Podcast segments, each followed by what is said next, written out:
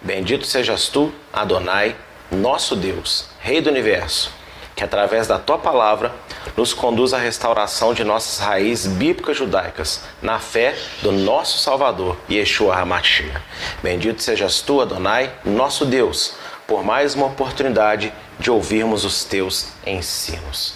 Para você que está nos visitando aí pela primeira ou segunda vez e ainda não se inscreveu no nosso canal, se inscreva ativa o sininho das notificações para você estar sempre antenado no nosso conteúdo e deixa aí também o seu like para você ajudar na divulgação do nosso material, cuja única intenção não é o crescimento da nossa denominação, mas é o fortalecimento e crescimento do reino de Deus.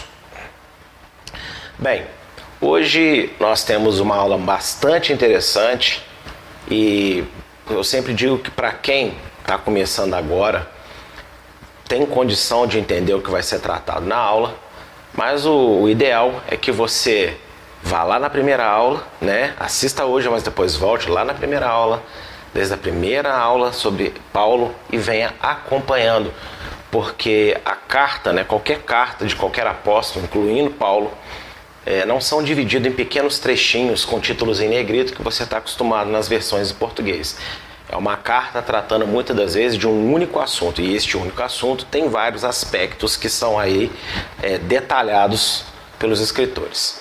Mas hoje, mais do que nunca, é muito interessante saber o que foi tratado na aula passada para você ter uma visão mais ampla da complexidade do que vamos tratar hoje. Vamos orar? Pai, no nome de Yeshua, eu te agradeço pela oportunidade de poder trazer mais uma vez ensino à tua igreja. Que o Senhor possa me usar como instrumento de verdade e impedir que da minha boca saiam palavras que não vêm do teu Espírito Santo. Que no nome de Yeshua sejamos fortalecidos mais uma vez através dessa aula. Que o Senhor toque o coração de todos aqueles que nos assistem ou irão nos assistir no futuro. Em nome do Senhor Yeshua, amém e amém. E aí você já sabe, é dia de escola de restauração e se tem escola de restauração, tem vinheta? Solta a vinheta, pastor.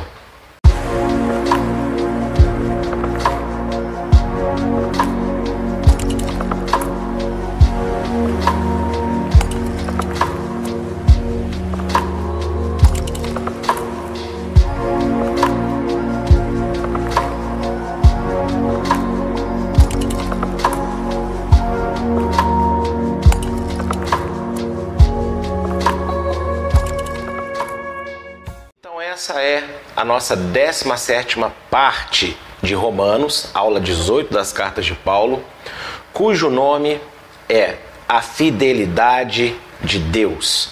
E nós vamos estar fazendo comentário de Romanos, é, capítulo 9, verso 30, até Romanos, capítulo 10, verso 4. Mais uma vez, meu nome é Jimson Maciel, sou pastor da Igreja Evangélica Eliahu. Seja muito bem-vindo e nos acompanhe no nosso canal youtube.com.br Igreja Evangélica Eliahu. Vamos então, sem delongas, aos nossos slides, né? Antes de começar, eu quero expressar minha gratidão né, a Deus pela vida do Rabino Joseph Shula, presidente do Netivia em Israel, né? Sem, sem, sem o qual, né, sem os ensinos dele, eu acho que essa aula não seria possível. Então eu tenho uma gratidão profunda por tudo aquilo que eu já aprendi, já ouvi do, do Rabino, mas especialmente para essa aula, os ensinos dele foram fundamentais para que eu pudesse fazer comentário desse trecho de Romanos que está destacado aí no dia de hoje. Então, Deus seja louvado pela vida do Rabino Shula. Do verso 30 ao 33 do capítulo 9 vai dizer o seguinte: Que diremos, pois? Que os gentios que não buscavam a justiça alcançaram a justiça? Sim, mas a justiça que é pela fé. Mas Israel, que buscava a lei da justiça, não chegou à lei da justiça. Por quê? Porque não foi pela fé, mas como pelas obras da lei, pois tropeçaram na pedra de tropeço, como está escrito: Eis que ponho em Sião uma pedra de tropeço e uma rocha de escândalo, e todo aquele que crer nela não será confundido. Paulo passou todo o capítulo 9 de Romanos explicando a fidelidade de Deus para com o povo de Israel. E que se a maioria dos judeus em sua geração, especialmente a liderança, não reconheceram que Yeshua é o Messias prometido nas Escrituras, foi pela dureza dos seus corações, o que também foi anunciado para Adonai antes de acontecer. Eu li esse texto na aula passada, então não vou ler hoje, mas é uma profecia que diz que Deus iria endurecer o coração do próprio povo dele para que não cresça no Evangelho. E na semana passada, vocês vão lembrar que eu falei muito sobre predestinação. Eu disse que existe predestinação, mas não no sentido calvinista, em que Deus cria pessoas para serem más, Deus cria pessoas para serem boas, né? E não há escolha. Nós não temos escolha. Não, Deus ele cria a partir, né, ele predestina a partir da presciência que ele tem das escolhas dos homens. Antes mesmo que nós viéssemos a existir, Deus já nos conheceu, sabe do nosso caráter, sabe ao que nós nos sujeitaremos e aquilo que nós não nos sujeitaremos. E foi muito bem explicado na aula passada sobre isso, dando exemplo né, de Esaú, de Jacó, não é verdade? Então, hoje eu não vou tratar sobre isso, mas eu quero revisar que a dureza do povo de Israel já tinha sido anunciada pelo próprio Deus. Então, é, não é nenhuma novidade, né? Tipo assim, olha, é, o Israel, a maior parte de Israel rejeitou Yeshua como Salvador. Não, isso já estava profetizado. E é importante isso na aula de hoje, tá bom? Por quê? Foi da vontade de Deus endurecer boa parte de Israel quanto à identidade do Messias, para puni-los pela corrupção da fé. É, eu expliquei na semana passada sobre essa questão de Deus endurecer que Deus ele não obriga as pessoas a não crerem ou obriga pessoas a crerem.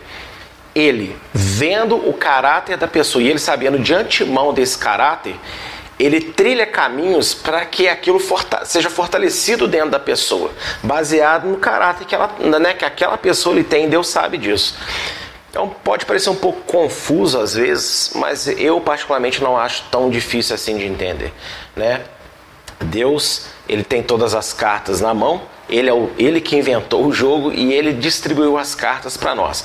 Então nós temos certo nível de escolha né, para fazer as nossas jogadas, mas como Deus criou o jogo e distribuiu as cartas, ele sabe muito bem quais são as jogadas que podemos fazer. Ou seja, quais serão as nossas escolhas. Né? Então, é, Deus, ele. Nesse momento aqui, Paulo ele vai estar explicando uma coisa muito interessante que quem olha a grosso modo, não vai entender nem o meu segundo comentário, né? Minha segunda setinha amarela aí. Né? Mas é por isso que eu peço a você que tenha paciência, tenha interesse, mais do que nunca, né? Preste atenção nas coisas que vão ser faladas hoje. É, quando Paulo ele cita né, as escrituras falando da rocha de escândalo, a pedra de tropeço, você precisa entender que aqui está sendo executado um juízo de Deus sobre Israel. Então, Israel não ter aceitado o Messias naquele momento, melhor dizendo, boa parte de Israel não ter aceitado Yeshua naquele momento, era punição de Deus, tá? Não quer dizer que Deus impediu as pessoas de serem salvas, quer dizer que Deus, em cima das pessoas que não quiseram ser salvas, aplicou uma punição que estava prometida e nós vamos falar bastante sobre isso hoje. E eu quero usar como base o texto de Mateus 23, de 32 a 36, para elucidar esse aspecto que Paulo falou. E o Senhor Yeshua, nesse texto, diz o seguinte: Enchei-vos, pois, da, é, perdão, lendo, lendo de novo, né? Enchei vós, pois, a medida de vossos pais, serpentes, raça de víboras, como escapareis da condenação do inferno? Pois eu, pois eis que eu vos envio profetas, sábios e escribas, e a uns deles matareis e crucificareis, e a outros açoitareis nas vossas sinagogas e os perseguireis na cidade, de cidade em cidade, para que sobre vós caia todo o sangue justo que foi derramado sobre a terra, desde o sangue de Abel, o justo, até o sangue de Zacarias, filho de Baraquias, que matastes entre o santuário e o altar. Em verdade vos digo que todas estas coisas hão de vir sobre esta geração. Eu quero destacar algumas coisas nesse texto para a gente comentar aos poucos para você entender. Primeira coisa que eu vou destacar essa colocação de Yeshua dizendo aí, olha, pra, e, e, pensa, Yeshua está falando para as pessoas daquela geração que ele estava ali é, manifesto em carne, é quando ele nasceu de Maria e era um homem formado. Ele estava dizendo para ele o seguinte: olha, todo sangue, todo sangue de, dos justos em Israel, né, desde Adão até Zacarias, vai ser cobrado de vocês. E aí, com esse comentário de Yeshua, quero lançar uma pergunta para você. Será que Yeshua afirmou que os filhos serão condenados pelos pecados dos seus pais? Pois se isso for verdade, então ele foi um falso profeta e não o Messias prometido, que morreu, mas ressuscitou e vivo está. Será que é isso que Yeshua está dizendo? Tipo assim, ó, eles. É, lá, quem matou Abel foi Caim, não é isso? Então, ó, a culpa de Caim, a culpa de todo mundo que matou os profetas da antiguidade vai, é de vocês. Será que é isso que Yeshua está dizendo? Vocês vão pagar esse pato? Porque isso não é estranho, inclusive, há algumas denominações cristãs do mundo que defendem o pecado original, né? Que todos nós somos pecadores porque nós carregamos o pecado de Adão. E numa das aulas aqui eu já deixei muito claro sobre o que, se eu não me engano, foi na aula que se chama é, Aperfeiçoando Conceitos ou Aprimorando Conceitos, que eu expliquei sobre essa questão da natureza caída, né? ou se não foi nela, foi em outra aí, mas nas aulas de Paulo eu já comentei isso. E o que nós herdamos não foi o pecado de Adão, foi a natureza caída, a consequência do pecado. Mas do jeito que você lê aqui, parece que Yeshua está dizendo isso. Não, olha, vocês não mataram essas pessoas da antiguidade, mas vocês serão culpados, vocês vão pagar o preço por eles. Será que é isso? Porque se Yeshua estivesse falando isso e teria um problema muito sério. Ele, seria, ele não seria o Messias, não seria o Cristo que foi prometido pelo próprio Deus na palavra. Por quê? Jeremias 31, 29 e também o verso 30 diz o seguinte: Naqueles dias nunca mais dirão: os pais comeram uvas verdes e os dentes dos filhos se embotaram. Cada um morrerá na sua iniquidade. Todos que comerem as uvas verdes, os dentes se embotarão. Embotar significa perder a força, tá? Então o dente perde a força quando ele come uva verde, né? uva não madura, ok? O ácido da uva faz um mal para o esmalte do dente, enfraquece o dente. Basicamente é isso. Então, é, se Yeshua falou que aquela geração sofreria os pecados do, da, da, geração anterior, né, sendo que eles não têm né, eles não têm culpa de nada ali, só porque Deus queria fazer, seria complicado, porque o próprio Deus falou, e lembrando que na, no livro de Jeremias, as pessoas questionavam muito a Deus, tipo assim, que Deus não é justo, porque Deus salva o pecador e tal, mas Deus condena é, o justo que passa a pecar. E Deus, ele, em momentos de Jeremias, ele fala: ó, o meu caminho é bom, o caminho de vocês é que não é bom, os meus pensamentos são bons, os pensamentos de vocês que não são bons. E era um costume na época de Jeremias as pessoas culparem a Deus por causa das calamidades que elas viviam, né? A culpa é de Deus, porque que culpa eu tenho que lá atrás meu antepassado pecou e não sei o que, e parará, parará, parará. E aí Deus está dizendo o seguinte: vai chegar o dia que vocês não vão falar mais isso não porque Deus, na época de Jeremias, fazia isso, mas porque as pessoas entenderiam, teriam ciência de como é o agir de Deus. E aí parariam de falar bobagem, né? culpar Deus por tudo, né? literalmente. E em Deuteronômio 24, 16, na lei de Moisés, Deus ele fala claramente o que? O filho não morrerá pelo pecado do pai, nem o pai morrerá pelo pecado do filho. Cada um morrerá no seu pecado. Então, já lá atrás, muito tempo atrás, já, Deus já tinha declarado isso. Que uma pessoa não morre pelo pecado da outra. O que acontece, meus irmãos, quando eu digo morrer, tá? Não é só, não é literalmente a morte física, mas é a morte espiritual, ou seja, o afastamento de Deus, perder a salvação. Esse é o contexto aqui de Jeremias, tá bom? É, vocês, vocês precisam entender a diferença de sofrer a consequência do mal de outra pessoa e você ser condenado pelo mal de outra pessoa. Eu e você não seremos condenados pelo pecado de ninguém, tá bom? Eu não sou condenado, eu não sou condenado pelo pecado de Adão. Eu sou condenado porque eu herdei a, a, a, a maldição de Adão. Que maldição? Ele desobedeceu, perdeu a glória de Deus em si. Então a carne dele passou a ser uma carne caída, com inclinações ao mal. E como todos nascemos dele, viemos dele, então todos nascemos com essa mesma natureza caída. Consequência, maldição, hereditária. Agora, o pecado dele não me condenou, tá bom? E nem irá condenar ninguém. O que irá condenar cada um de nós são os nossos próprios pecados. Então, existe uma diferença entre você sofrer a consequência do mal de alguém e você ser condenado por causa do mal de alguém. Então, um pai que ele não é controlado financeiramente, que ele gasta dinheiro, que ele compra desvairadamente, os filhos vão sofrer a consequência disso, porque vivem na casa com aquele pai, e se o pai é descontrolado financeiramente, vai faltar mantimento, vai faltar roupa, vai faltar conta paga, e todo mundo dentro da casa vai sofrer esse mal. Agora, os filhos não são culpados das ações dos seus pais. Estão entendendo o que eu estou querendo dizer? Então é, é isso aqui que você precisa de entender, tá bom? Então, por aí você já começa a perceber que Yeshua, de modo nenhum, ele falou né, que aquela geração Israel estaria sendo condenada, perdendo a salvação deles por causa dos pecados dos seus antepassados em relação aos justos. Não é isso que Yeshua está dizendo, tá bom? Eu quero destacar agora outro trecho que é esse daí, ó, quando Yeshua fala, né? Serpentes, raça de víboras, né? Como escapareis da condenação do inferno? Gente, essa é a mesma fala de João, né? João Batista, no capítulo 3 de Mateus, de 6 ao 8, que fala que ele viu os fariseus indo se batizar junto ao rio, confessar seus pecados, porém ele falou com eles, raça de víboras, exatamente o que está destacado aí, que Yeshua fala agora, e João já falou lá atrás. Ele ainda diz: olha não pensem que vocês podem escapar do juízo vindouro se dizendo filho de Abraão, porque dessas pedras Deus pode fazer filho de Abraão.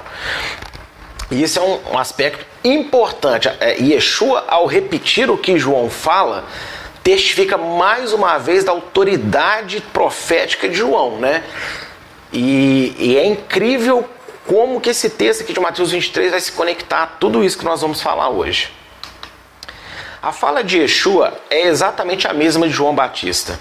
E ele se referia aos líderes em Israel, que pareciam ser justos e piedosos aos olhos do povo, porém, não aos olhos de Adonai Deus, que deu também ao seu filho o poder para conhecer os corações das pessoas.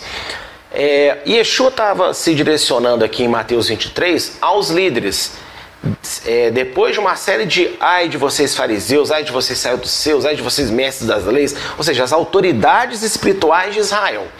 Ele critica essas autoridades assim de forma veemente, ok? Lembrando sempre que critica a maioria, porque existiam fariseus que criam Yeshua, seguiam Yeshua, tá bom? E eram boas pessoas. Agora, a maioria, a classe dominante mesmo, como um todo, não. Então, Yeshua está criticando tanto os fariseus quanto os saduceus, quanto os mestres das leis, mas em especial fariseus e mestres das, da, da lei, porque esses daí, eles eram mais próximos da forma correta de, de entendimento da escritura e da fé em Deus, né? como está escrito na palavra. E Yeshua lança uma crítica muito dura a eles. Está falando com eles, chama eles de novo de raça de víboras, fala que, como, né, que eles não vão escapar da condenação. E nesse contexto, Yeshua está exortando eles do quê?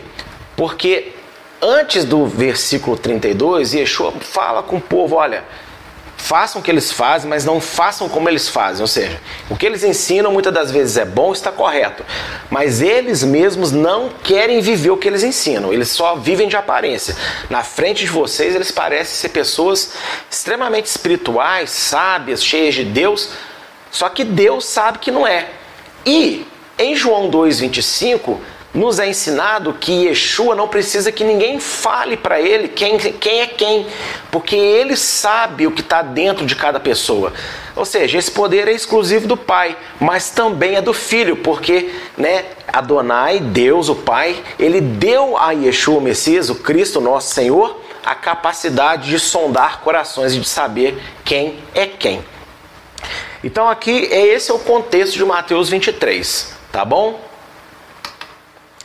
Portanto, Yeshua estava focando na falta de arrependimento dos líderes daquela geração, que achavam estar livres do juízo de Deus. Por que, que eles achavam estar livres do juízo de Deus? Porque eles eram líderes, eles eram judeus no sangue, então era um povo que tinha a lei de Deus, então pronto, isso aí era suficiente. Se você lembrar das aulas anteriores, quando eu expliquei o argumento de Paulo aos judeus sobre igualdade de salvação que todos carecem, seja judeu, seja gentio, você já vai aqui unindo alguns pontinhos. E Yeshua, é, ele exorta muitos líderes daquela época, não porque ele odiava aqueles líderes, não porque ele queria mandar acabar com aquela liderança, mas porque ele amava aqueles líderes, ele amava aquelas pessoas. Então ele exortou muito para ver se dava para eles uma chance de arrependimento, para eles mudarem os seus caminhos. Porém, o, a soberba deles, a, de conhecimento, de acharem que eles é que entendiam das coisas, e você vê na forma arrogante que muitas vezes eles falavam, né? É, como no caso do cego de nascença que foi curado, que ele diz, ah, o cego de nascença vai querer falar, né, com eles assim, ó, mas como é que um homem que não é de Deus pode curar um cego de nascença? E eles ainda falam, ah, e você lá sabe alguma coisa, seu ignorante? então, vira e mexe, eles, eles falavam isso. Eles eram muito arrogantes. Eles se tornaram muito arrogantes, especialmente nessa época. E Yeshua, então, quando ele exorta, ele está dando uma chance de arrependimento para eles. Só que eles não se arrependem. Em vez de eles pararem e ouvirem e caírem em si de que Deus era um pouco mais do que eles imaginavam e a justiça de Deus mais do que eles estavam acostumados a lidar, eles ficavam enfurecidos, estufavam o peito e rejeitavam toda a palavra de Yeshua. E não é muito diferente nos dias de hoje, não. As, a maioria das pessoas que estão dentro das igrejas hoje gostam muito de, de bênçãos, de prosperidade. Uma exortação muito leve, muito dentro daquilo que ela já sabe que ela faz de errado, entendeu? Mas quando a palavra vem confrontando aspectos da vida dela, do comportamento, dos relacionamentos dela, né, do dia a dia dela, que ela não tinha consciência que Deus era desagradado, aí começa os asteriscos, né? Isso não precisa, isso já passou, não é bem desse jeito. Aí você pensa que é só o Antigo Testamento que sofre ataque? Não. Hoje em dia muito se fala, não, porque a igreja primitiva. Por que você acha que colocou esse, esse termo da igreja do primeiro século, dos apóstolos, da igreja primitiva? Porque passou também. Muitas coisas que Paulo falou, né? Passou também. O que Paulo fala sobre graça né, que a graça, a graça, a graça e a lei acabou, isso nos interessa, mas todo o restante que ele instrui não é tão assim. Paulo vivia numa época diferente, a cabecinha dele era meio dura, ele era meio quadrado, né? Então, isso acontece até hoje. As pessoas, quando são confrontadas com as, né, nos seus estilos de vida, seja em que área for, descobrindo na palavra de Deus que Deus tem um pensamento diferente do que ela se acostumou na sociedade, ela começa a rejeitar a palavra de Deus, tá bom? E aí ela não aceita a exortação. Voltando aqui aquele primeiro destaque que eu dei, é, eu vou chamar a atenção aqui agora para outra coisa, tá bom? Primeiro eu falei nesse mesmo trecho aqui sobre Deus cobrar o sangue, né?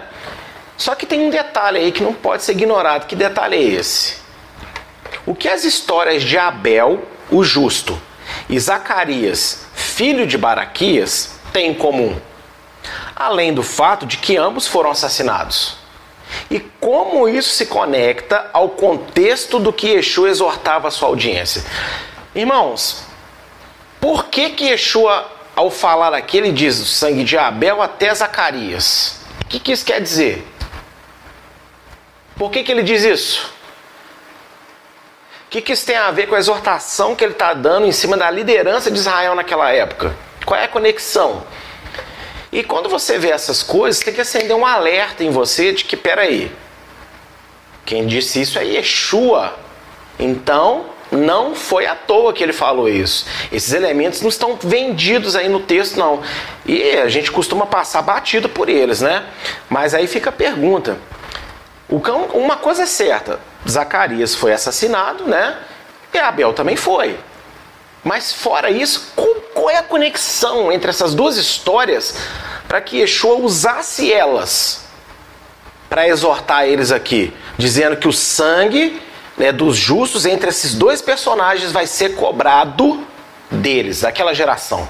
Por que isso? E aqui está a resposta, que eu agora destaquei no próprio texto de Mateus, em azulzinho aí, ó. Enchei vós, pois, a medida de vossos pais. Aqui está o segredo, nessa frase. Tudo que Yeshua disse foi muito mais profundo do que a maioria das pessoas se acostumou a ouvir. E, ainda que o Evangelho, de fato, seja simples, a história bíblica não é. E nem o conhecimento de Deus. Meus irmãos, eu preciso falar isso aqui com vocês. Preste bastante atenção nisso. A mensagem do Evangelho realmente é simples. Todos são pecadores, mas existe um Deus que vai condenar todo o pecado, mas ele deu uma, uma forma de todo mundo ser salvo. Que forma é essa? Seu filho Yeshua, que morreu na cruz e ressuscitou e vivo está. Crê nele, aceita ele como salvador e você vai ser salvo. É, isso é simples, tá vendo? Em menos de um minuto eu falei o que é evangelho aqui. Pronto, maravilha. O princípio né, do evangelho.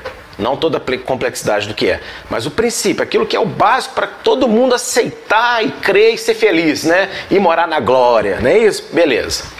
Só que tem um detalhe.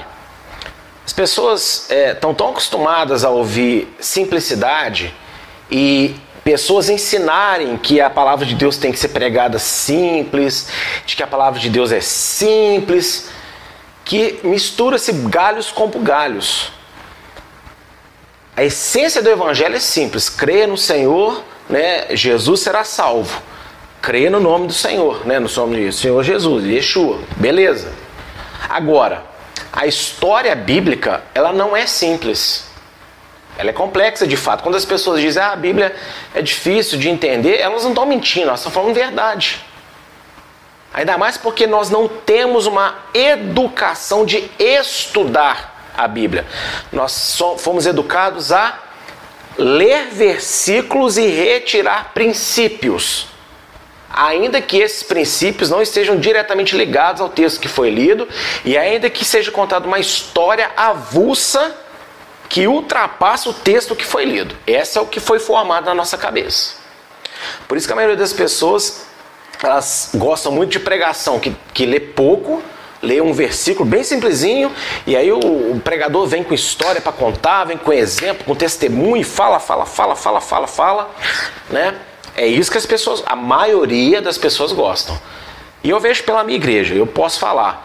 Quando eu dou dando um estudo lá, que eu vou assim, vamos abrir na Bíblia aí. Amados, uns não, não abrem nem no primeiro texto, outros no segundo texto já está olhando de cara feia, vou ter que abrir a Bíblia de novo para ler.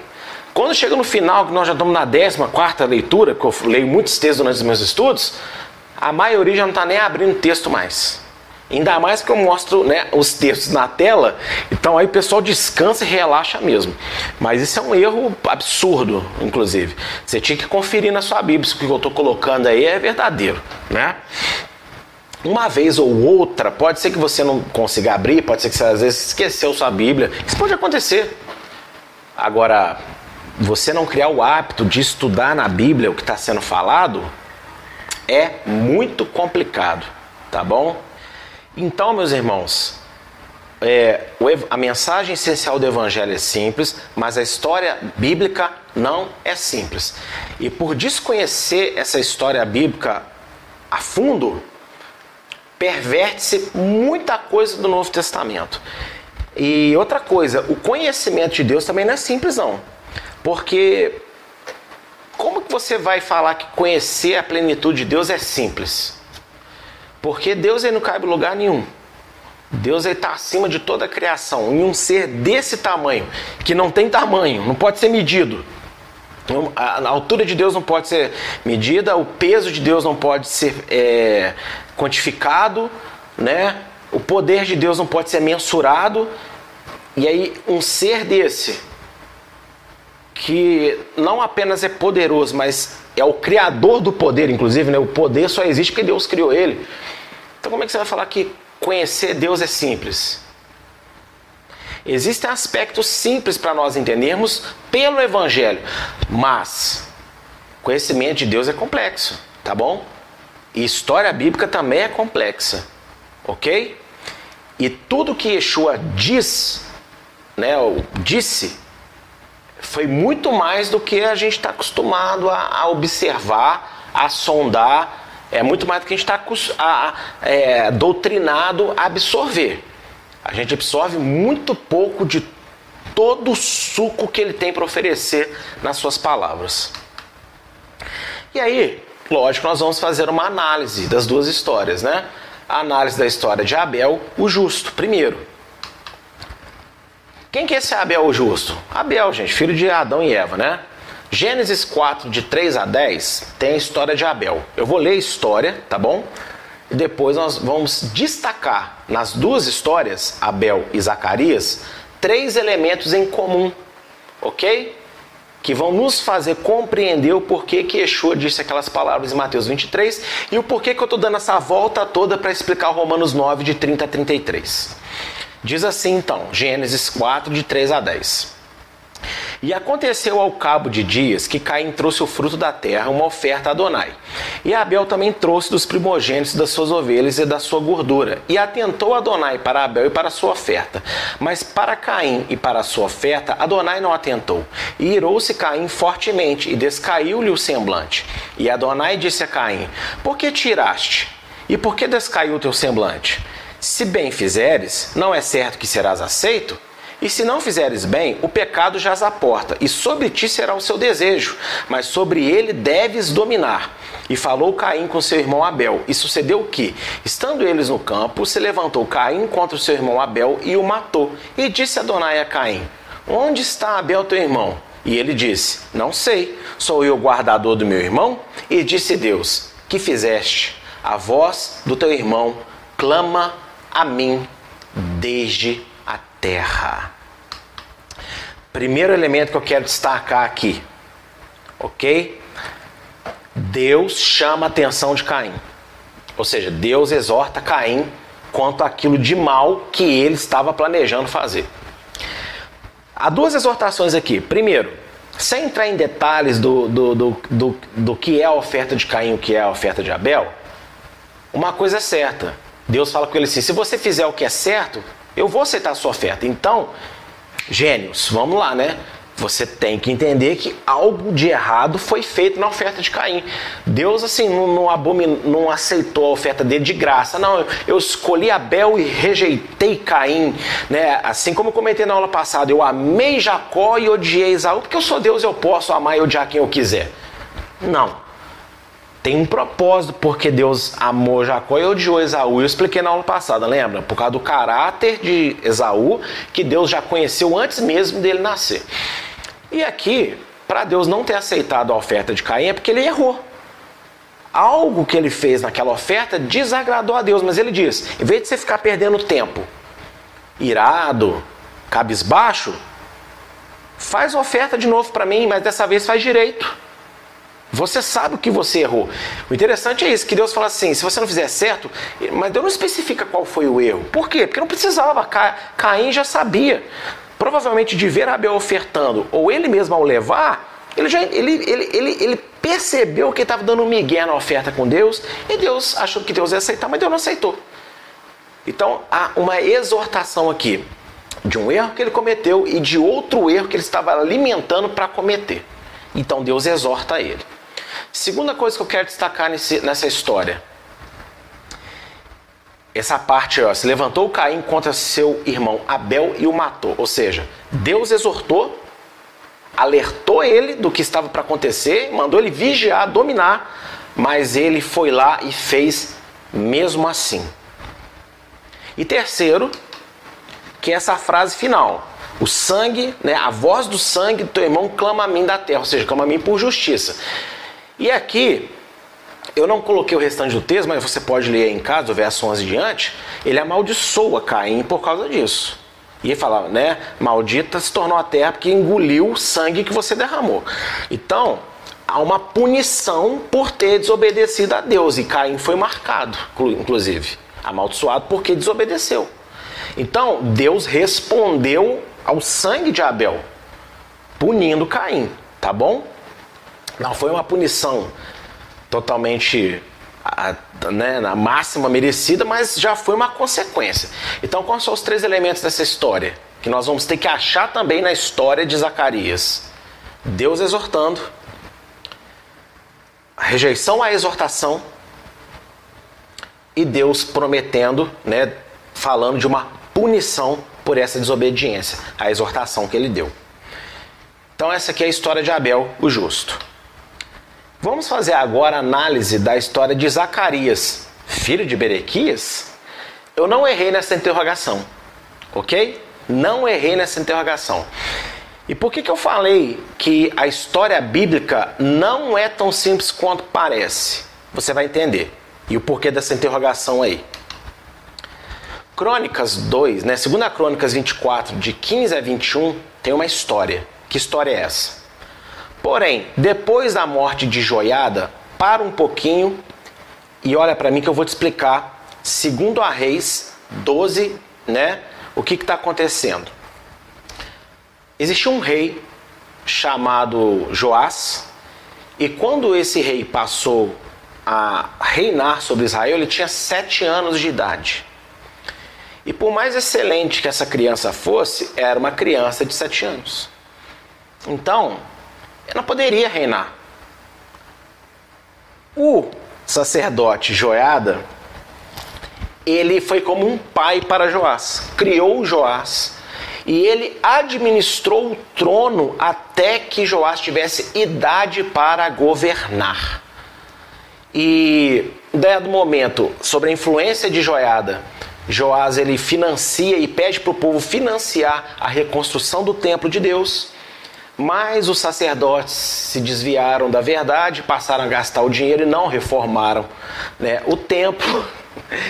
Então, é, Joiada ele fala: então vamos fazer o seguinte, pare de dar dinheiro e contratem quem vai mexer na coisa e, pega o que está aí e, e, produz, porque vocês não vão ganhar mais nada, que já está tudo aí para vocês. E aí eles agridem Joiada, só que Joiada sobrevive. E Joás, o rei, ele foi criado por esse homem, por esse sacerdote chamado joiada, tá bom? Então, essa é a história de Segunda Reis. Seguindo então o texto, vou até começar de novo.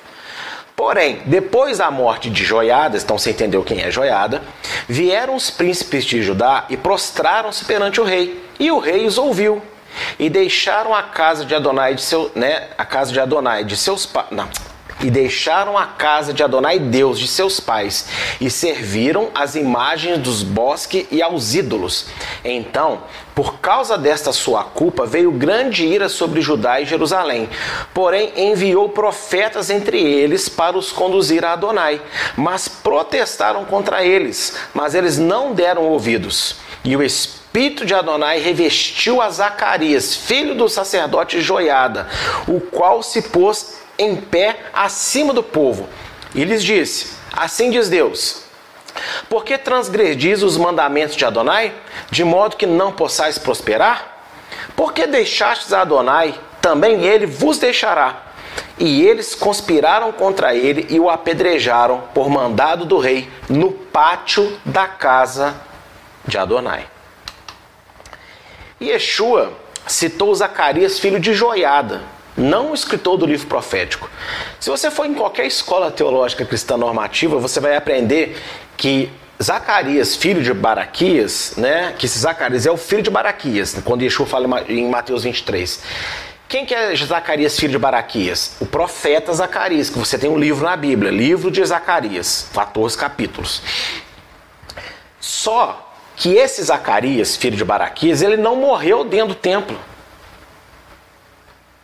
E por que então? Então, como que assim? Então, será que Yeshua errou a referência? Não. Acredita-se que quase todo o Novo Testamento, originalmente, real, é, de fato, foi escrito em, em, em grego, com exceção de Mateus. Porque o, o, Evangelho de Mateus ele tem um objetivo bem claro de evangelizar judeus, por toda a forma como ele é escrito, pela, pela questão das descendências, pela linguagem, ok? Então, provavelmente o Evangelho de Mateus foi escrito para judeus. transcrito para o grego depois, ok? Não se tem nenhum manuscrito da idade de, da época de Yeshua para poder comprovar qual que foi escrito primeiro. A gente deduz isso pela forma de escrita do livro de Mateus. E o que, que acontece? Existem alguns originais hebraicos mais antigos também que foram achados e nos originais hebraicos ou até mesmo aramaicos de Mateus não tem Zacarias, filho de Baraquias, só tem Zacarias. E aí o que, que aconteceu provavelmente? Aquilo que acontece até hoje, né? Quando você pega as novas traduções que são feitas aí para português, para você entender melhor. O tradutor, ele ele acha que Deus não explicou bem o suficiente para você entender aquele texto. Então ele coloca uma palavrinha, ele coloca um colchete, ele coloca um parênteses, ele coloca um subtítulo em negrito, né, para poder te ajudar a entender melhor o que Deus quis dizer. O problema é que quando o homem faz isso, ele peca miseravelmente, ele erra. Ele cai no erro que está descrito na Torá e também em Apocalipse. Maldito é aquele que acrescentar ou retirar uma só palavra do que foi falado. É impossível você, ao traduzir, não tentar colocar da forma como você entendeu. Agora, você não precisa de adicionar elementos para que seja entendido isso. Outro texto que é feito isso é em Mateus 15, né? Quando fala da lei alimentar, né? Aliás, não fala da alimentar, fala da, da, da, lavagem cerimonial das mãos e aí coloca aquele parênteses, aquele colchete, aquelas entre vírgulas, né? Com isso anulou Jesus, né? É, ou liberou Jesus, purificou Jesus todos os alimentos, mas nos próprios originais gregos não tem esse texto. E olha só, Yeshua com certeza não foi que errou o que ele falou, tá? Então isso daí é um erro de transcrição. Mais um motivo para se crer que o Evangelho de Mateus provavelmente foi escrito em hebraico originalmente. Então, o tradutor para o, para o grego, quando pegou o Evangelho de Mateus, ele, ele olhou assim: quem que é esse Zacarias? E o único Zacarias que ele, que, ele, que ele lembrou da história é o profeta Zacarias. Aí ele colocou: ah, Zacarias, filho de Baraquias. O problema é que o profeta Zacarias não morreu dentro do templo. Mas teve um Zacarias na história bíblica que morreu dentro do templo. Quem foi ele? Zacarias, filho de Joiada. Tá bom? E é por isso que eu coloquei essa pergunta aí. Zacarias é filho de Baraquias? Não. A história de Zacarias, filho de Joiada. Por isso que eu falei que a história bíblica não é tão simples, tá bom? Não é. Mas vamos lá. Nessa história então desse Zacarias, o filho do sacerdote que criou o rei Joás, nós vemos o mesmo elemento da história de Abel. Ó, Caim ainda foi pior, né? Porque Caim, o próprio Deus foi o profeta, né? Deus foi o próprio profeta para Caim, ele ouviu o próprio Deus diretamente. Mas veja que o povo se desviou da vontade de Deus novamente, e Deus encheu o filho de Joiada, Zacarias, com o Espírito Santo e ele profetizou contra aquela geração, contra aqueles líderes, mandando eles voltarem aos caminhos de Deus, né? Então nós temos, lembra, primeiro, primeiro ponto, exortação de Deus contra o pecado. Nós temos também o segundo ponto, e eles conspiraram contra ele e o apedrejaram por mandado do rei, no pátio da casa de Adonai. Ou seja, Deus exortou, porém, eles não aceitaram a exortação, temaram e foram lá e pecaram do mesmo jeito. Ainda fizeram pior, mataram o profeta. Né? Caim não matou o profeta, porque você não tem como matar Deus. Mas ele matou aquele que Deus falou para ele não matar. E eles foram lá e mataram aquele que Deus usou para os exortar. E o terceiro aspecto, que é Deus anunciando um juízo, está aqui agora no versículo 22. Assim o rei Joás não se lembrou da beneficência que Joiada, pai de Zacarias, lhe fizera. Porém, lhe matou o filho, o qual, morrendo, disse: Adonai o verá, Adonai o requererá. Em outras palavras, Adonai vai pedir conta do meu sangue. É isso que ele disse quando estava morrendo. E aí está o terceiro elemento que tem igual na história de Abel, o justo. Deus exorta, a, a exortação é rejeitada e o mal é cometido a si mesmo. E Deus anuncia um juízo por causa do sangue que foi derramado. Tá vendo? Esses são os elementos iguais nas duas histórias. Agora eu posso explicar para vocês Mateus 23. Como se conecta a Mateus 23? Em ambas as histórias de Abel e de Zacarias, Adonai exortou aos que intentavam o mal para que se arrependessem e se voltassem dos seus maus caminhos para Deus. Mas, ao invés de darem ouvido às palavras de Adonai e sua voz profética, se obstinaram a praticar o pecado em seus corações. Então é isso que as duas histórias têm em comum, tá bom? É isso que elas têm em comum. E como isso, né, se conecta a Mateus 23 que eu li com vocês. E sobre esse contexto, Yeshua disse àquela geração que sobre eles havia chegado o tempo de Deus cobrar o sangue dos seus justos. Por quê? Por que, que por, mas eles não tiveram culpa. Agora, lembra que eu citei a primeira frase lá? Né? E vocês acrescentam, aumentam a medida do pecado do pai de vocês. Então, qual foi o pecado dos pais deles? Caim, né? Então, os antepassados que matou Abel e depois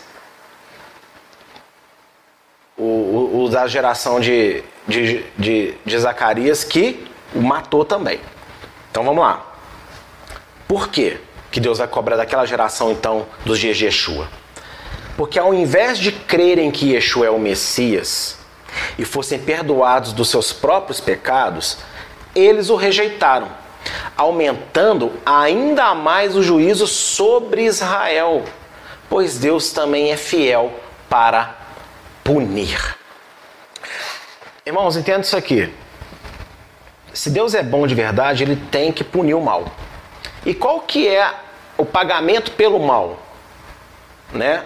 Yeshua, o Filho de Deus, ele vem para pagar o mal da humanidade.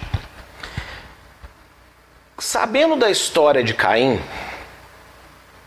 várias pessoas mataram profetas do Senhor ou tentaram matar. Lembra de Moisés? Quantas vezes o povo não quis matar o, o homem de Deus? E por aí vai. Tent, né, o rei Acabe tentou matar é, Elias várias vezes, tentaram matar Eliseu, e não foi diferente quando chegou na vez de Zacarias. Só que tem um detalhe. O que, que Zacarias ele termina dizendo, Crônicas dizendo? Deus o verá, ou seja, Deus está vendo que vocês estão me matando e Deus vai cobrar isso de vocês. Porque, olha só a injustiça. O rei Joás, líder maior de Israel, foi criado por Joiada.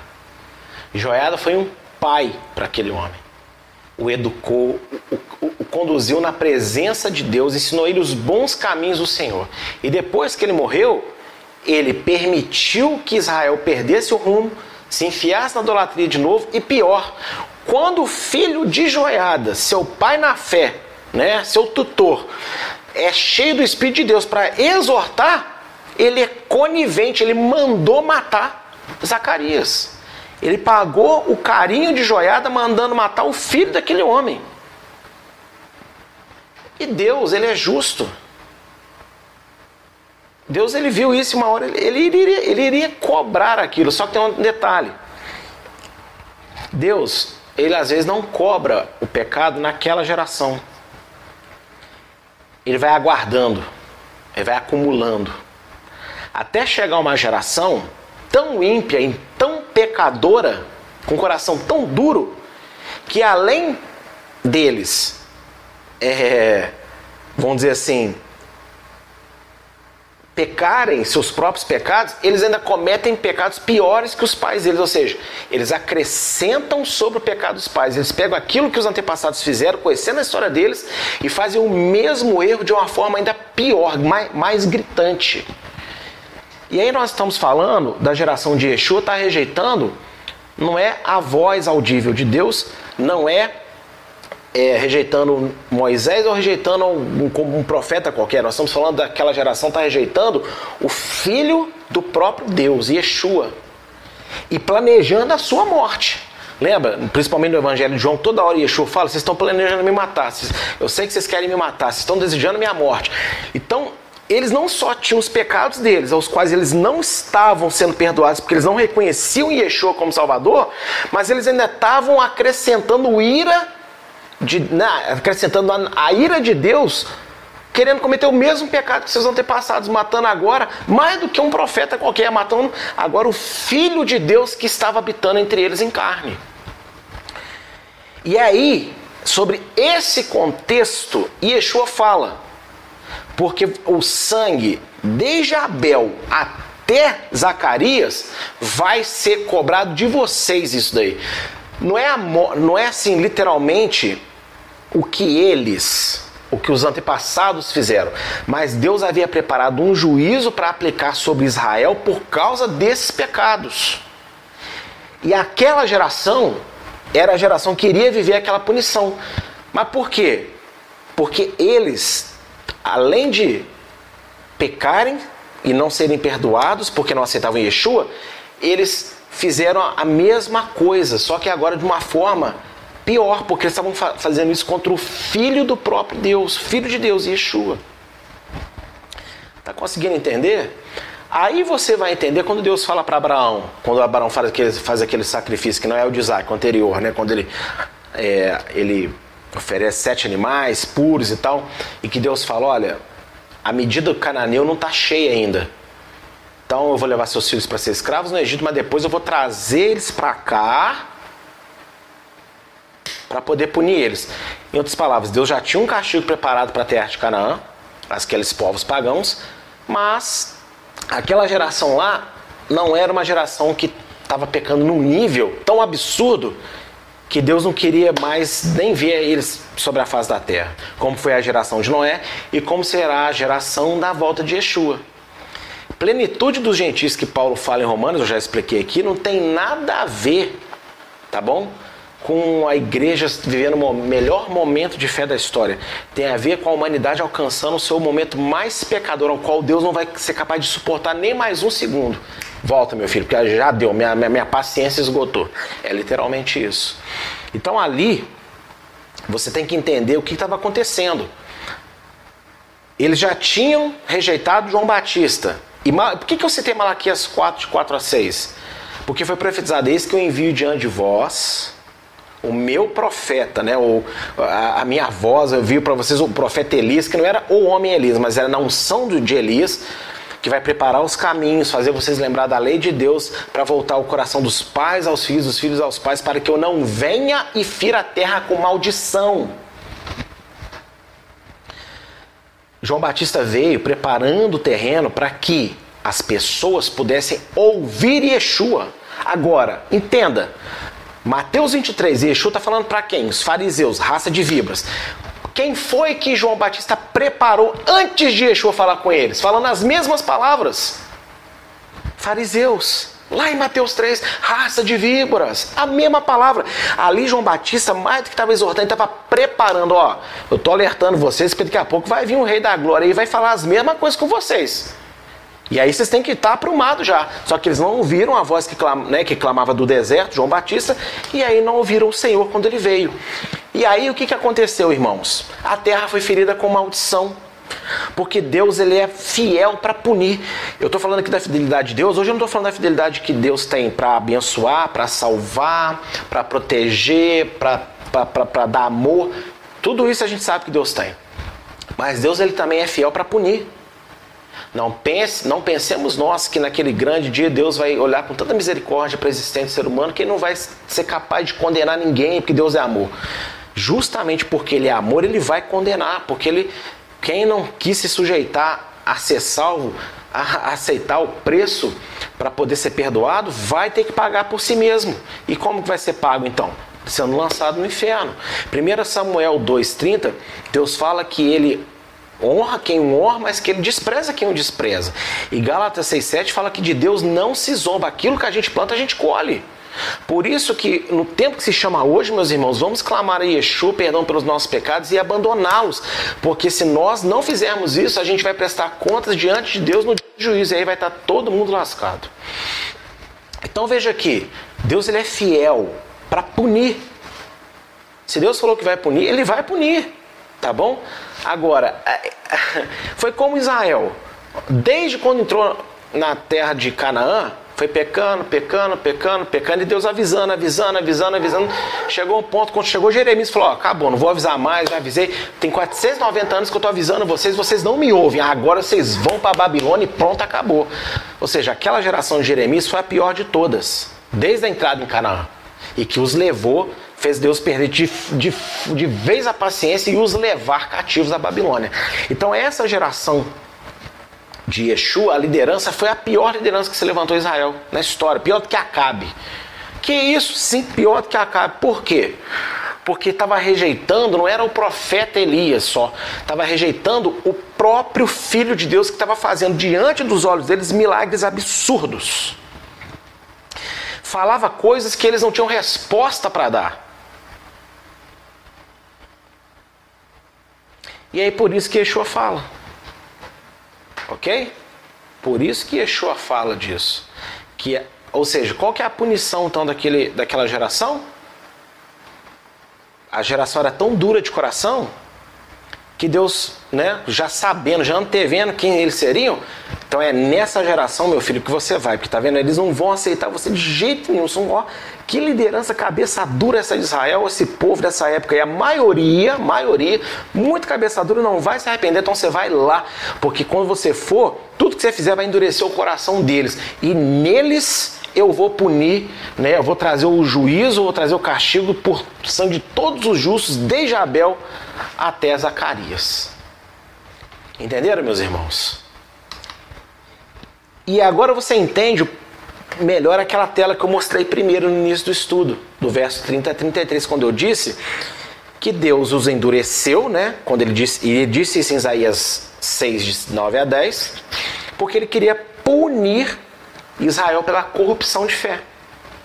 Ou seja, Caim corrompeu-se na fé, de Caim até chegar em Zacarias, houve corrupção de fé.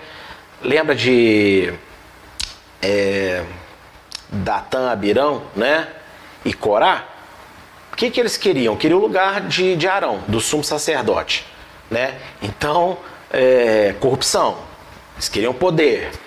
O que, que os homens da época de Zacarias, filho de Joiada, queriam? Queriam ser idólatras, queriam continuar recebendo o, dinheiro do templo, né, para poder fazer lá o que eles achavam que deviam fazer, em vez de investir realmente na reconstrução da casa de Deus, como foi destinado aquele dinheiro.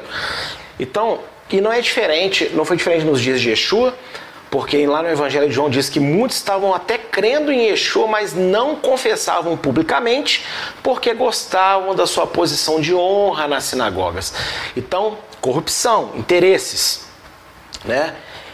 E é, não é diferente de hoje, que muita gente diz pregador de evangelho, diz pastor de igreja, se diz crente no Senhor, mas não abandona o pecado, não abandona os seus erros, não dedica, não se esforça realmente pela profundidade da palavra, porque vai perder money, dinheiro. Você acha que grandes é, pastores, homens de Deus renomados, extremamente estudiosos, têm uma capacidade intelectual que eu nunca vou ter na minha vida, você acha que eles não aderem à mensagem de restauração, de que Israel é povo de Deus, de que a lei de Deus ainda é válida, existe sim mandamentos e formas de se guardar princípios de mandamentos, tudo isso? Você acha que é porque realmente não crê? Ou será que algum dia eles realmente não entenderam? Mas o que envolve você voltar atrás e admitir que está errado? O que, que, as pessoas vão falar? Não, então eles vão falar que a igreja é errada, vão, né? e os livros que escrevemos, os seminários que nós cobramos, ensinamos as pessoas. Meu irmão, tudo envolve dinheiro. Tudo envolve ganho, tudo envolve fama. As pessoas, quando profetizam em nome de Deus, elas não gostam de ser exortadas que elas não profetizarem em nome de Deus. Por quê? Porque elas vão ter que reconhecer que elas falaram da carne e se deixaram influenciar por um espírito de engano. E aí as pessoas querem manter as aparências, as pessoas querem manter o status, as pessoas querem manter suas riquezas. Sempre foi assim e vai continuar sendo assim. E é por isso que eu contei toda essa história, dei toda essa volta para falar de Romanos 9, de 30 a 33. Por quê? Porque Yeshua é essa pedra de tropeço, ou seja, é aquilo que vai fazer com que a, ou a pessoa se converte a Deus, ou ela vai tropecar e vai cair, vai cair feio. mas vai cair feio. Então Paulo aqui tem um objetivo quando ele está dizendo tudo isso, tá bom? Essas palavras. O que, que ele quer dizer? Sendo assim, o argumento de Paulo não foi, como diz a interpretação da igreja cristã histórica, de que os judeus buscaram a justiça de Deus no lugar errado, na lei de Moisés. Pois Adonai não distraiu seu povo com algo ruim, fútil e infrutífero, só para mantê-lo ocupados até a vinda do Messias. É o que as pessoas falam. A lei era, era só para mostrar a necessidade de um Salvador, porque a lei não é boa, a lei é julgo pesado, a lei é legalismo, não precisa disso mais. Então, essas pessoas cometem a gafe, sem perceber, de dizer que Deus é fútil, Deus é ruim, Deus é infrutífero. Porque deu uma lei que é um verdadeiro atraso de vida, em algum momento precisaria do filho dele vir para arrancar esse atraso de vida da, da, da humanidade né, aí, aí, enquanto não vir um Salvador, vou, vou, vou encher a, a, o tempo de Israel aqui com essa bobagem aqui, só para eles não ficarem batendo cabeça por aí. É isso que as pessoas falam da, de Deus, da lei dele, sem perceber, gente. Mas não é isso que Paulo ensinou, não. Paulo ensinou o seguinte: que a maioria dos judeus não guardavam a lei pela fé. Por isso erraram ao se depararem com a rocha de escândalo, Yeshua, né, o pedra de tropeço, Salmo 118, verso 22. Mas os da fé o reconheceram. Quem guardava a lei? Quem... Gente, olha só, o que, que as pessoas falam? É tipo assim: ah, Paulo está dizendo aqui, ó, que os judeus buscavam justiça na lei, mas a lei não é justa, justiça é, é Cristo. Tá, peraí.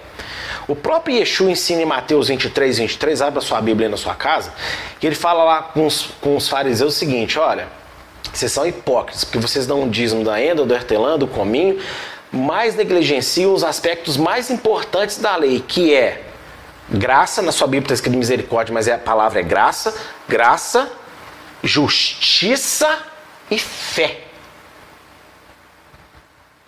Não é ninguém que está falando isso, é o próprio Yeshua, que os aspectos principais da lei são graça em primeiro lugar. Então, ah, não vivemos mais no tempo da, da lei, vivemos no tempo da graça. Então, meu irmão, se você vive no tempo da graça, tem que ter um pouquinho de lei aí, porque a, o fundamento da lei é a graça. Então, como é que Deus né, anulou? Não tem jeito, né? Segundo, justiça. Então, quer dizer, você me fala que eles estavam buscando justiça no lugar errado, que a lei Ué, mas a, o fundamento da lei é justiça, então eu estava buscando o lugar certo. Agora, o que, que faltava para eles? Graça, que é misericórdia e fé. Ok? Então, esse é o grande problema. Eles não guardavam a lei pela fé, eles guardavam a lei por religiosidade, por costume, por tradição. E, mas lá na época de Paulo, na época de Yeshua, teve gente que reconheceu. Porque em Lucas 2 fala que existia um sacerdote de nome Simeão no templo e o sacerdote no templo faz o quê? Ele é um rebelde que não guarda nada? Não, ele guardava todas as leis de Moisés, mas a Bíblia chama ele de santo e justo na sua geração, porque ele guardava a lei pela fé. Também fala da profetisa Ana, uma viúva, né, que era esposa de um sacerdote falecido, e, e desde que ele morreu ela era nova, ela ficou a vida inteira viúva, nunca quis casar de novo só para servir a Deus. E fala também que ela era profetisa de Deus, cheia do Espírito Santo. E ela não saía do templo. O que uma pessoa fica fazendo no templo todos os dias da sua vida? Criticando tudo que é feito lá dentro ou participando das leis que são feitas no templo. Então tá vendo? São duas pessoas que a Bíblia chama de justas, de santas, cheias do Espírito de Deus, mas guardavam a lei de Deus. Por quê? Porque guardavam pela fé e tinham misericórdia. E Israel, ele não errava em buscar na lei a justiça. Só que eles não buscavam com o coração cheio de fé. E não é diferente do que é feito hoje. Muitos judeus religiosos têm zelo de Deus, são zelosos por Deus. Só que eles não têm a fé que agrada a Deus. Porque se tivesse, reconheceria que Yeshua é o Messias. E muitos judeus hoje são totalmente seculares. Se você é cristão, se você pensa que você vai em Israel amanhã fazer uma viagem lá, que lá você vai ver uma nação totalmente voltada a Deus, porque os judeus. Não sei quem foi que te iludiu, tá? Existe uma pequena contingência de judeus em Israel que realmente é zeloso pela lei, é zeloso pela, por Adonai, mas a maioria dos judeus que moram lá é secular como qualquer outra parte do mundo. E ao redor do mundo tem muitos judeus que frequentam sinagogas, que fazem parte da sua comunidade judaica, mas que eles são tradicionalistas eles conhecem muito o, o Talmud, eles conhecem muitas tradições rabínicas, mas a Torá mesmo, os profetas, eles conhecem quase nada. Não guardam quase nada. E isso é fato, tá?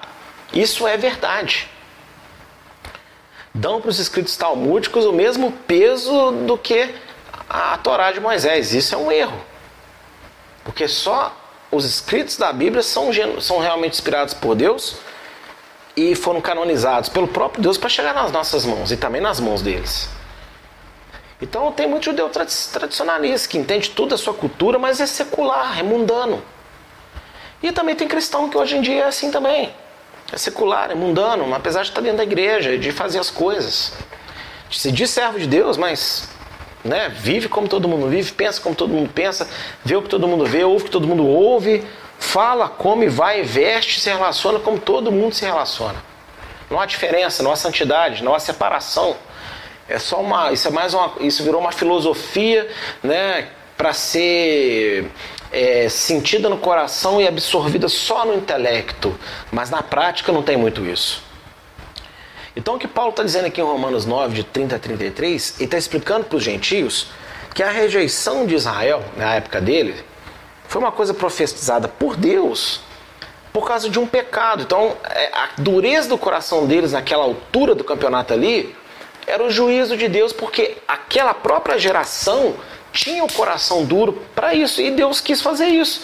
Por isso que Paulo argumenta, como falei na aula passada, que ninguém pode chamar Deus de injusto. Mas se eu estou fazendo exatamente o que Ele quer, por que então que é, eu estou sofrendo? Você está sofrendo porque Deus só está te usando conforme você é. Deus não obrigou você a ser assim. Mas porque você é assim, Deus moveu as coisas para que elas aconteçam como estão acontecendo. E esse é o argumento de Paulo.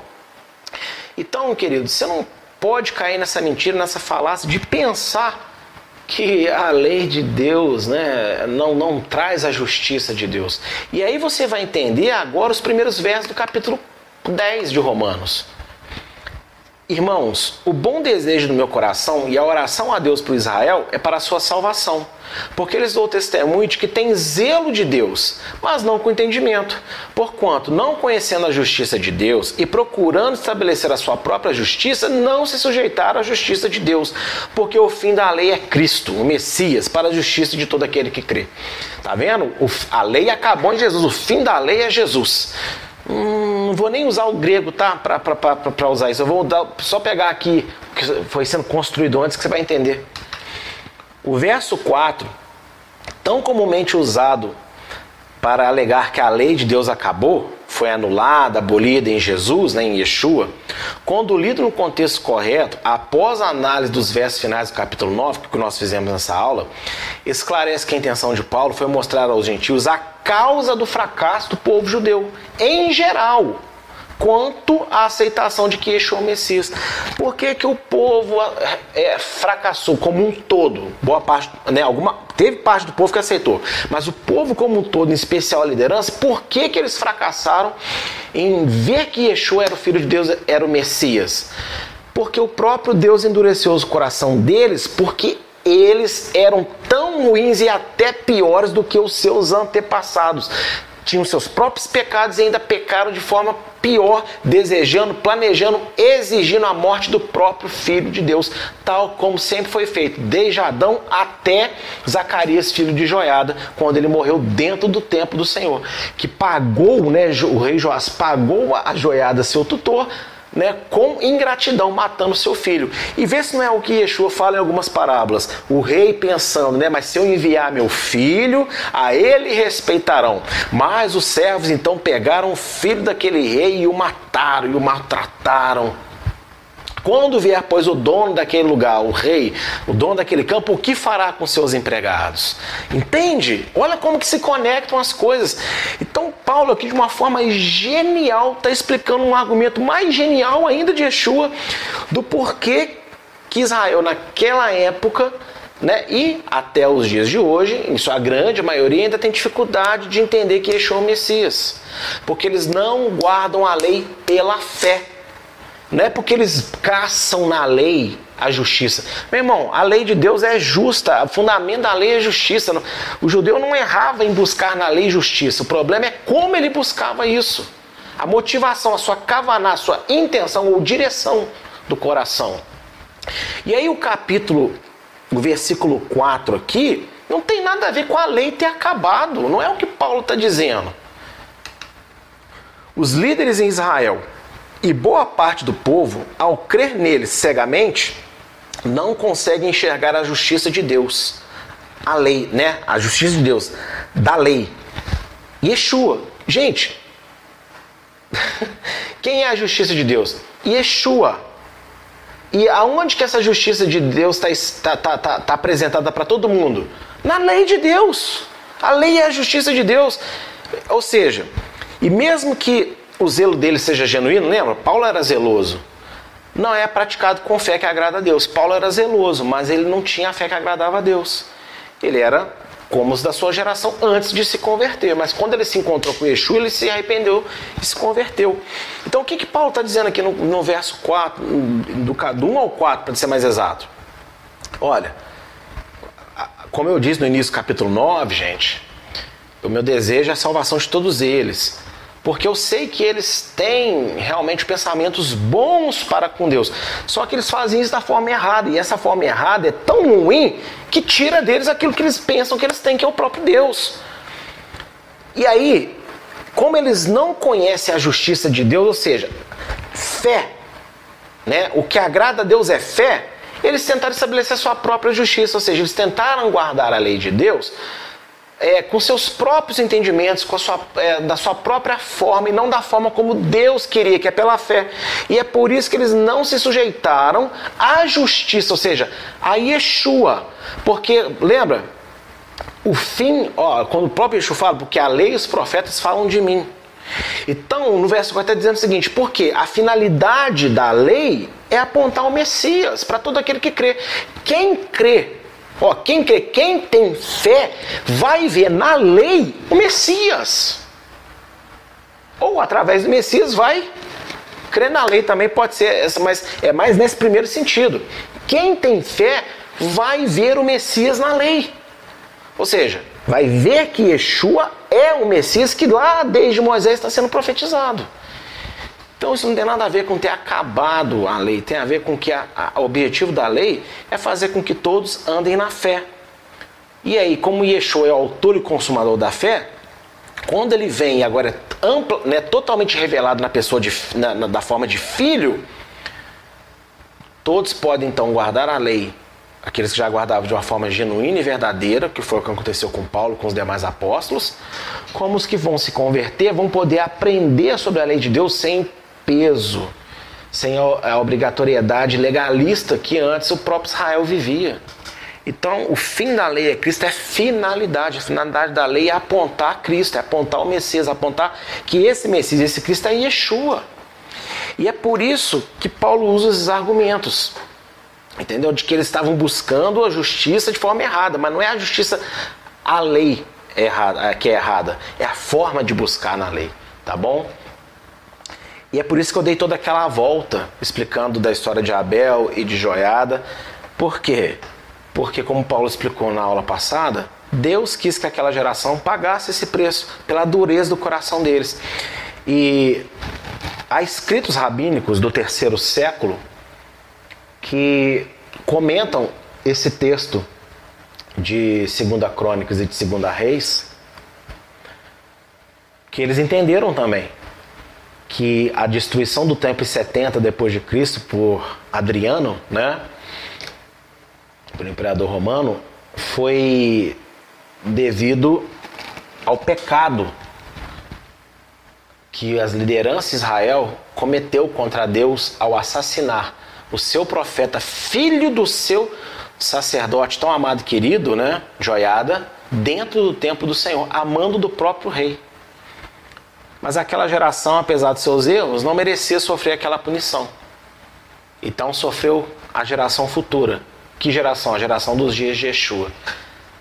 A geração de 70, que viu né, Israel ser assolada, dizimada, judeus morrerem, ser entregue aos, aos às nações, Israel se dispersa entre entre as nações durante dois mil anos praticamente. Então Paulo está argumentando com os gentios nesse momento da carta para que eles não pensem que Deus rejeitou Israel assim levianamente ou totalmente, não. Esse momento de rejeição também é propósito de Deus. E aí ele está preparando o seu argumento para o capítulo 11, onde nós vamos ver isso mais claramente. Tá bom? E Deus, como eu disse aí no título, ele é fiel. A fidelidade de Deus. Fidelidade para quê? Para executar também o seu juízo. Então, saiba você que Yeshua voltará e no dia da volta dele, todo o mal que cometemos será punido, a não ser que nos arrependemos dos nossos pecados e nos convertamos em todas as áreas da nossa vida ao Senhor Yeshua, crendo que Ele é nosso advogado fiel para nos perdoar os pecados. Amém? E essa foi a aula de hoje. Você que está aí conosco, né? Tá aí as nossas informações sobre dízimo, sobre ofertas. Você pode fazer essa contribuição e ajudar nesse ministério, ajudar a manutenção dessa obra.